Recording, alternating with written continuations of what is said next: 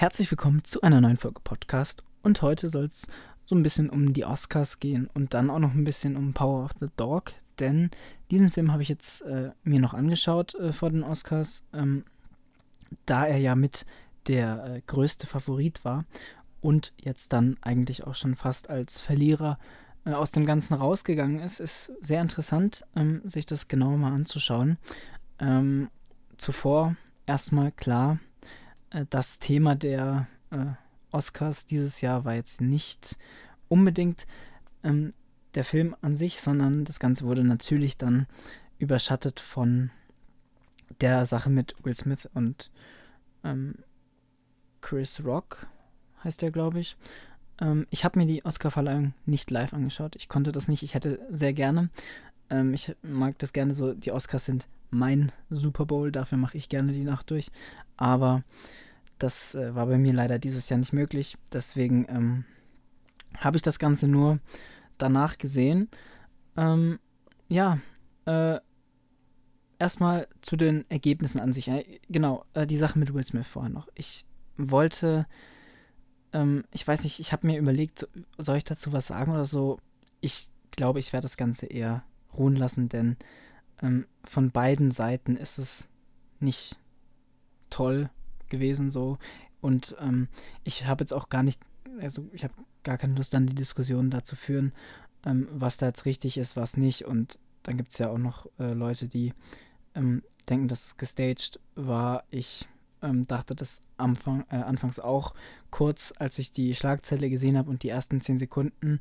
Ähm, aber dann, als ich den längeren Ausschnitt gesehen habe und dann halt auch noch in Kombination mit der Rede von Will Smith, äh, dann am Ende, ähm, da war mir dann auch klar, dass das jetzt nicht unbedingt äh, zu diesen gestagten Sachen dazugehört. Ähm, also generell, was das Thema angeht, würde ich eher sagen, lassen wir das einfach ruhen, denn es soll hier ja um Filme gehen und nicht um irgendwelches Drama, das sich da ereignet. Denn das interessiert uns nicht. Was uns interessiert, sind die Ergebnisse, nämlich zum Beispiel bei bester Film. Und da ist dann doch etwas, ja, aus meiner Sicht eher Unwahrscheinliches passiert.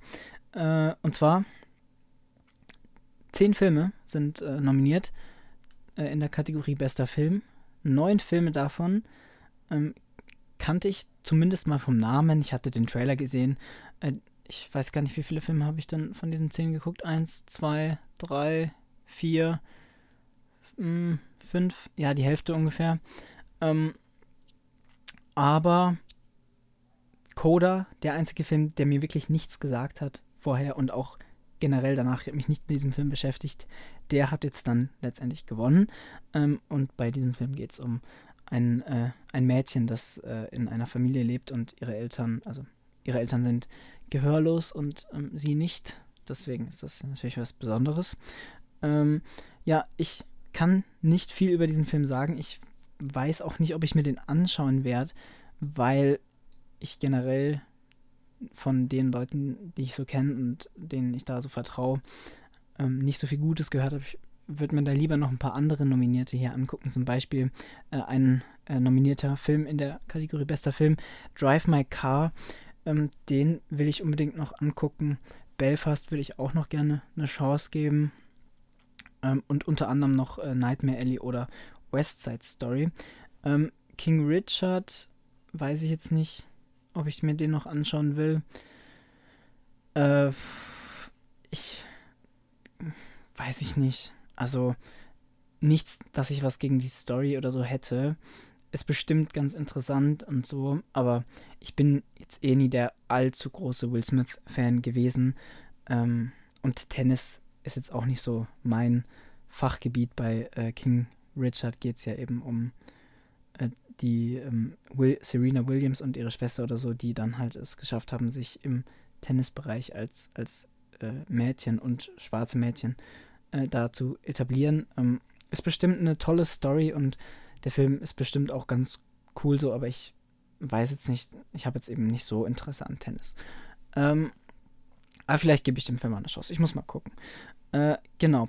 Ähm, also, was habe ich mir so erhofft? Ich weiß nicht, ähm, so Oscars in, insgesamt so, wie viel Wert legt man da eigentlich noch drauf?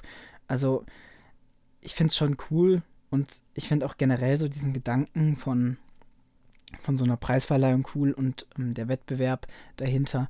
Nur ähm, es ist halt immer so die Frage dann, inwiefern das wirklich fair abläuft. Da es gibt da ja generell die Strukturen sind sehr ähm, intransparent und äh, es gibt ja auch viel Kritik an der Academy wegen dem System. Ähm, ich weiß nicht, wie viel dann letztendlich äh, wirklich auch rein künstlerisch so ein, so ein Oscar wert ist.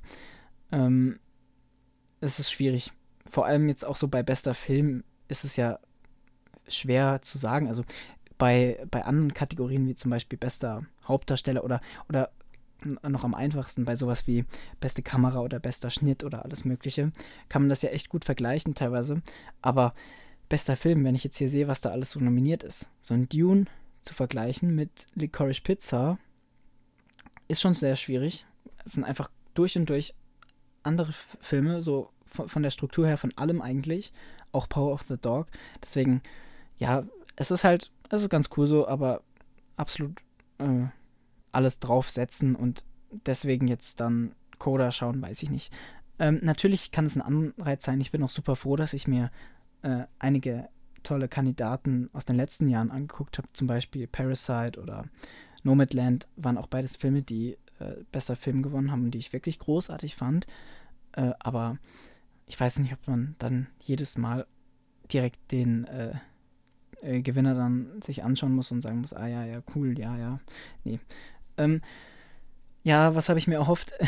Als Dune-Fanboy habe ich natürlich erhofft, dass äh, Dune äh, auch in dieser Königskategorie absahnt. Äh, aber das äh, ist dann wohl nicht passiert. Ähm, Licorice Pizza hätte ich es noch sehr gegönnt. Jetzt im Nachhinein ähm, Power of the Dog bin ich mir noch nicht ganz sicher. Ähm, zu dem Film komme ich dann ja später nochmal ein bisschen genauer. Äh, Don't Look Up, meiner Meinung nach ja eine Frechheit, dass der Film da nominiert ist. Ich bin ja jetzt kein großer Fan von Don't Look Up, ähm, aber gut. Für die Message ist es toll. Genau.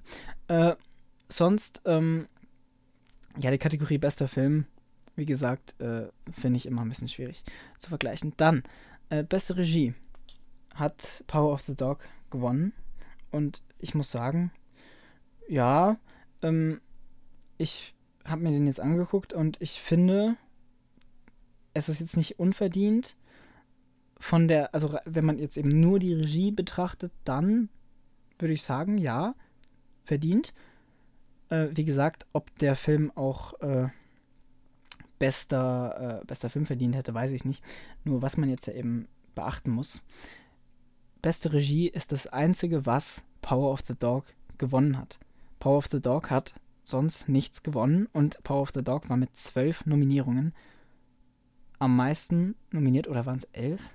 Elf oder zwölf? Ich glaube zwölf.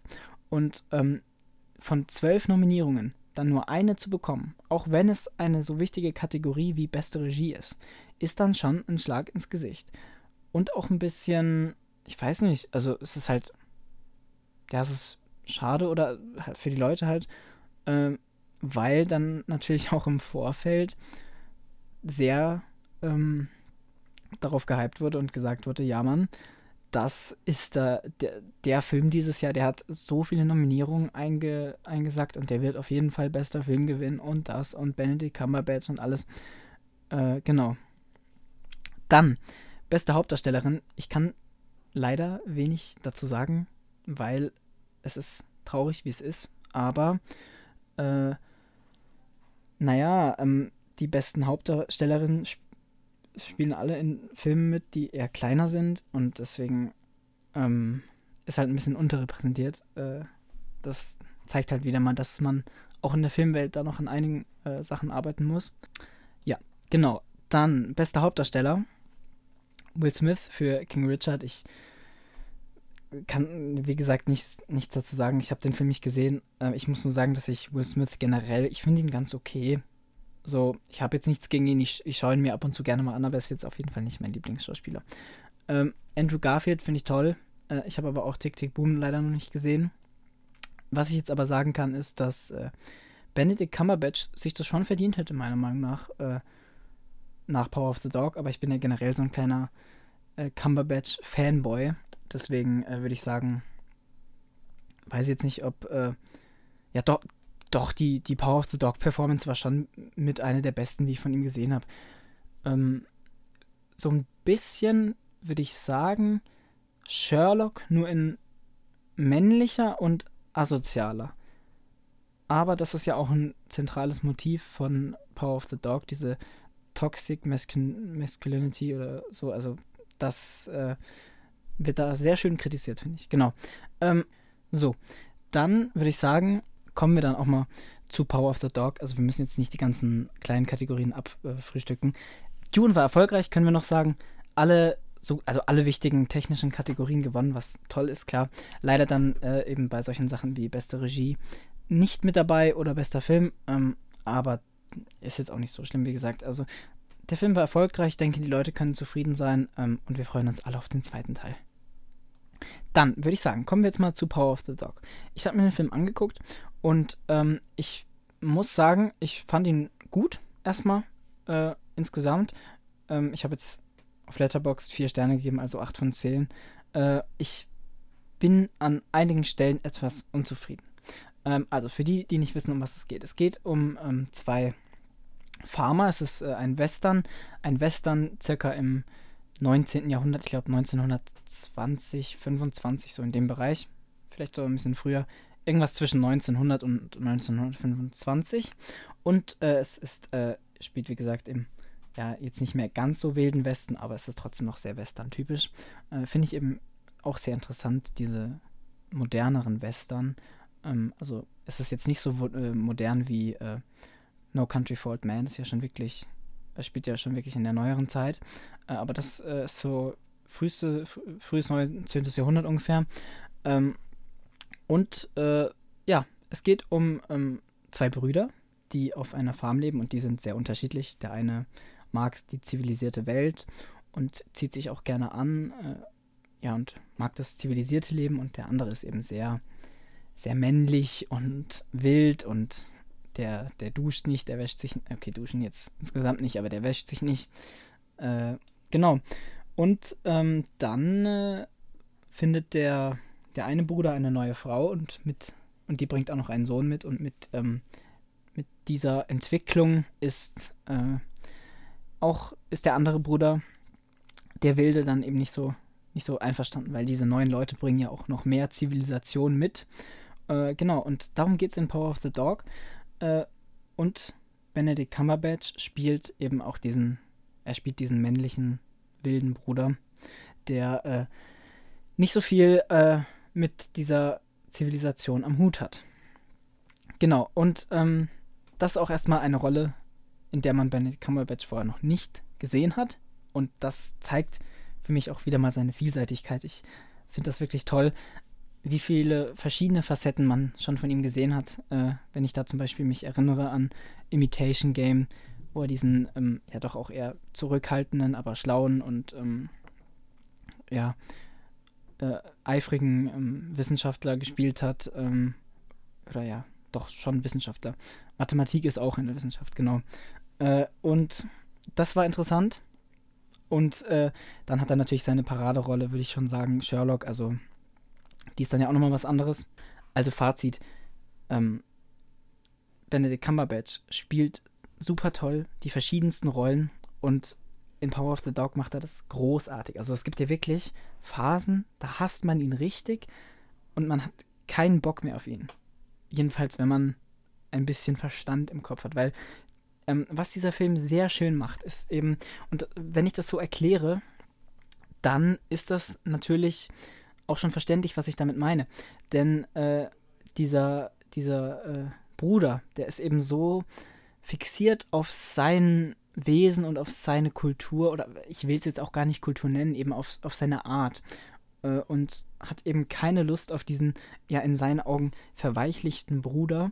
Und das ist einfach toll, weil auch in der heutigen Zeit ist es wirklich einfach so, dass äh, in vielen, also in vielen Positionen oder in der Gesellschaft generell einfach in, bei manchen Leuten, ich will das jetzt überhaupt nicht verallgemeinern, weil es gibt auch genug ähm, Leute, die das nicht so ansehen oder die generell jetzt da nicht so sind, aber es gibt einfach auch noch genug Leute, die eben diese, ja, man muss männlich sein und man muss das tun und das tun und das darf man nicht tun, die das eben rüberbringen und ja, auch diese generell halt da keinen Freiraum lassen. Und man darf nicht einmal so sein und so, sondern man muss das und das machen. Und das fand ich super schön, wie der Film das gezeigt hat, was das äh, mit Leuten machen kann, ähm, die eben solche Leute dann aushalten müssen. Äh, und das sind dann halt eben in erster Linie, oder es, dabei geht es eben um Männer halt. Das ist einfach so. Äh, man kann als Frau nicht, nicht, nicht toxisch maskulin sein, deswegen, äh, da geht es halt darum. Und natürlich ähm, kommt es da auch immer so ein bisschen auf die Situation an, ähm, aber wir wollen jetzt auch nicht zu sehr in diesen gesellschaftskritischen Bereich eindringen, denn wir sind ja immer noch ein Filmpodcast, allerdings kann man da auch ein bisschen so die, äh, diese Sachen mit reinbringen, denn um solche Sachen äh, geht es halt auch eben in Filmen.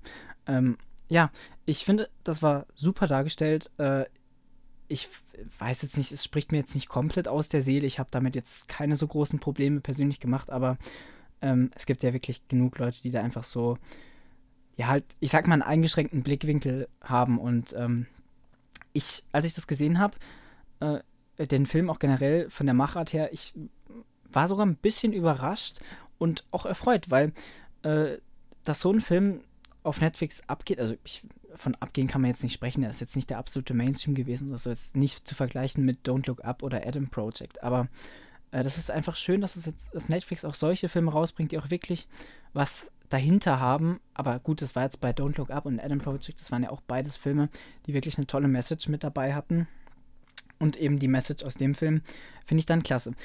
Ah, was man jetzt hier dazu sagen muss, ist ungefähr ab der Hälfte oder ein bisschen, bisschen mehr ab der Hälfte äh, wird es dann eben ein bisschen komisch. Und zwar gibt es dann eine Charakterentwicklung oder eine Gesamtentwicklung, die finde ich sehr, naja, es ist sehr abrupt. Ähm, das Ganze funktioniert in dem Film so, also es ist in Kapiteln geschrieben. Ich finde das meistens immer echt toll, wenn äh, es Kapitel gibt, weil, keine Ahnung, ich finde es cool, also so phasenweise halt. Äh, Tarantino macht das ja fast immer. Ähm, in No Country for Old Man gibt es ja zum Beispiel auch, glaube ich. Äh, und dieses Kapitelweise finde ich echt toll. Ähm, aber was jetzt bei Power of the Dog dadurch passiert ist, man hat irgendwie eine Charakterentwicklung oder eine Entwicklung der Story generell einfach ein bisschen geskippt und da war ich dann schon echt verwirrt und das ist auch meiner Meinung nach mit einer der größten Schwächen des Films. Ich verstehe nicht, wie man das, also das muss einem doch auffallen, weil das ist halt so eines der zentralsten Sachen des Films gewesen und die ändert sich von, also wirklich von der einen auf die anderen Sekunde fast schon oder eben genau gesagt vom einen auf das andere Kapitel und dazwischen wurde ja auch nichts gesagt, weil da gibt es gibt einfach einen Cut und fertig, da wurde auch nichts irgendwie, äh, keine Ahnung. Ähm, ja, ich, also das macht den Film, finde ich, leider schon doch ein bisschen besser, äh, bisschen schlechter, meine ich und äh, ja, es ist halt, es ist halt schade, ähm, weil sonst ist so ziemlich alles überzeugend. Ähm, nur da es eben um eine so zentrale Sache geht, in dem Fall, äh, ist es leider doch ein größerer Minuspunkt. Allerdings macht der Film auch noch andere Sachen toll. Ich habe ja schon gesagt, das Schauspiel von Benedict Cumberbatch ist absolut faszinierend, wie der Typ das rüberbringt. Das ist sehr, sehr große Klasse. Allerdings gibt es auch noch einen anderen tollen Punkt, und zwar die Natur wieder mal ein Film, wo ich ehrlich dann halt eingestehen muss, so wie das da ausschaut, ist die amerikanische Natur doch sehr, sehr geil. Also ich, ja, ich weiß jetzt nicht, ob ich vorher ein schlechtes Bild hatte. Wenn man an Amerika denkt, dann denkt man halt meistens an, ja, gut, der Grand Canyon, vielleicht äh, ist auch Natur, aber was anderes. Ähm, ich meine, man denkt auch so an so Großstädte, New York, äh, Los Angeles, alles Mögliche. Ähm, aber dass es auch andere tolle Plätze dort gibt, ähm, das geht, gerät für mich persönlich zum, äh, zumindest auch manchmal in den Hintergrund. Äh, und deswegen sehr, sehr toll. Wieder mal auch unfassbar schön, äh, was ich mir aufgeschrieben habe. Ich mache mir ab und zu mittlerweile ein paar Notizen. Ähm, Licht. Das Licht war toll in vielen Szenen, dann auch meistens verbunden mit der Natur, aber auch manchmal so. Ähm, das ist richtig aufgefallen, wie schön da äh, mit, dem, mit dem Licht gearbeitet wurde.